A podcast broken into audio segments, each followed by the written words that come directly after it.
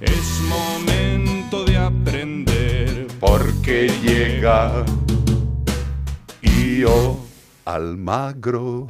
How are you? ¿Cómo estás? Muy bien, com- muy bien, compañeros. Encantada de veros. Te veo Con, una- con te- un arañazo en la frente, pero no es de un gato. Ellos no, no me arañan. ¿Pero qué de- has hecho? ¿Ha habido pelea?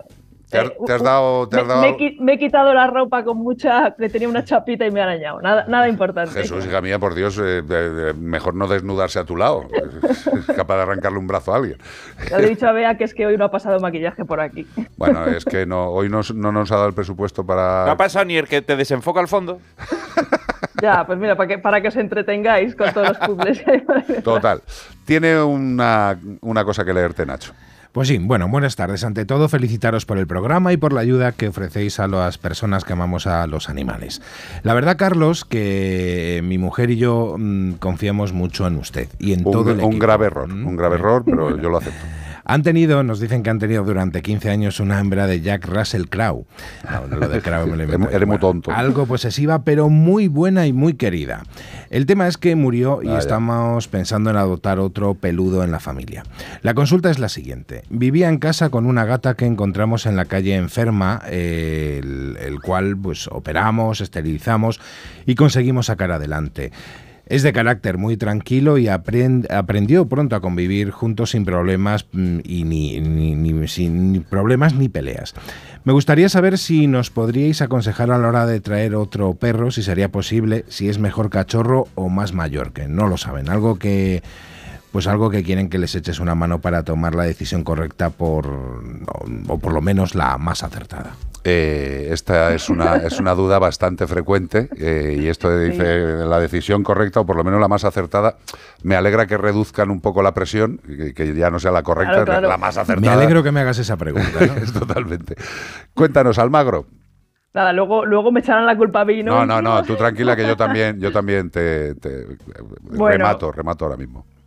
No se puede contestar, es- en realidad depende, depende de mil factores, ahí se nos escapan muchas cosas, ¿no? Sobre todo de cuáles son las motivaciones que les llevan a traer otro animal a casa, ¿no? Que al final tiene que ser una decisión bien meditada, bien, tiene que ser una decisión consciente, ¿no? Como dicen ahora, no puede ser una cosa caprichosa y luego depende de mil cosas. Puede ser maravillosa cualquiera de las dos opciones o puede ser un desastre. Total. Entonces hay que mirar muchos más factores. Un cachorrito, pues bueno, nos aseguramos de que un cachorrito pues va a ver al gato, a la gata, ¿no? Ya de entrada como parte de su grupo, ¿no? No, si traen un adulto, pues hay que asegurarse que no va a por los gatos como presa, ¿no? O sea, que es apto con gatos, pero hay que asegurarse, incluso hay que hacer pues algunas visitas previas y sobre todo también, bueno, vosotros ahí sois unos hachas en casa, ¿no? Pero que tenéis muy bien preparado el entorno Ajá. para que esa gata pues tenga alturas o en función de cómo sea, pues tenga una vía de escape y no sienta que de repente, oye, me han metido aquí a un Una perro. cosa, Io, has dicho una cosa fundamental, que me parece fundamental,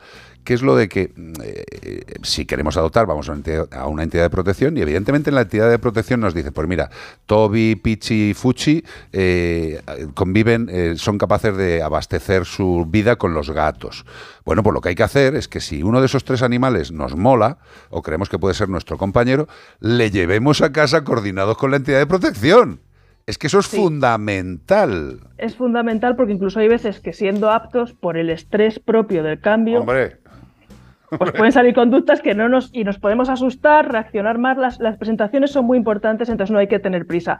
Pero luego también depende de qué edad tengan estas personas que quieran adoptar a un animal. Y no lo digo por discriminar a nadie, sí. Pero ahora que se ha puesto tan de moda esto de la edad, por todo el tema este de Ana Obregón, que yo soy muy, muy fan de Ana Obregón porque a mí me decían toda la vida de, ah, tú eres bióloga como Ana Obregón. Hombre, es que Pero tú me- eres, de su promoción. o sea que- bueno, no de su promoción, no.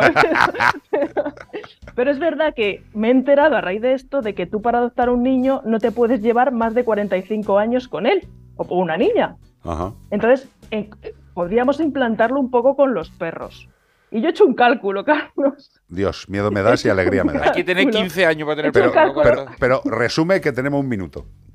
Venga, pues calculando, eh, no deberías de llevarte más de 60 años con un perro. Ese ha sido mi resultado. No deberías Entonces, llevarte más de... Pues a mí me parece algo que es verdaderamente interesante y lo hemos comentado de forma indirecta que una persona de determinada edad no debería coger nunca un cachorro.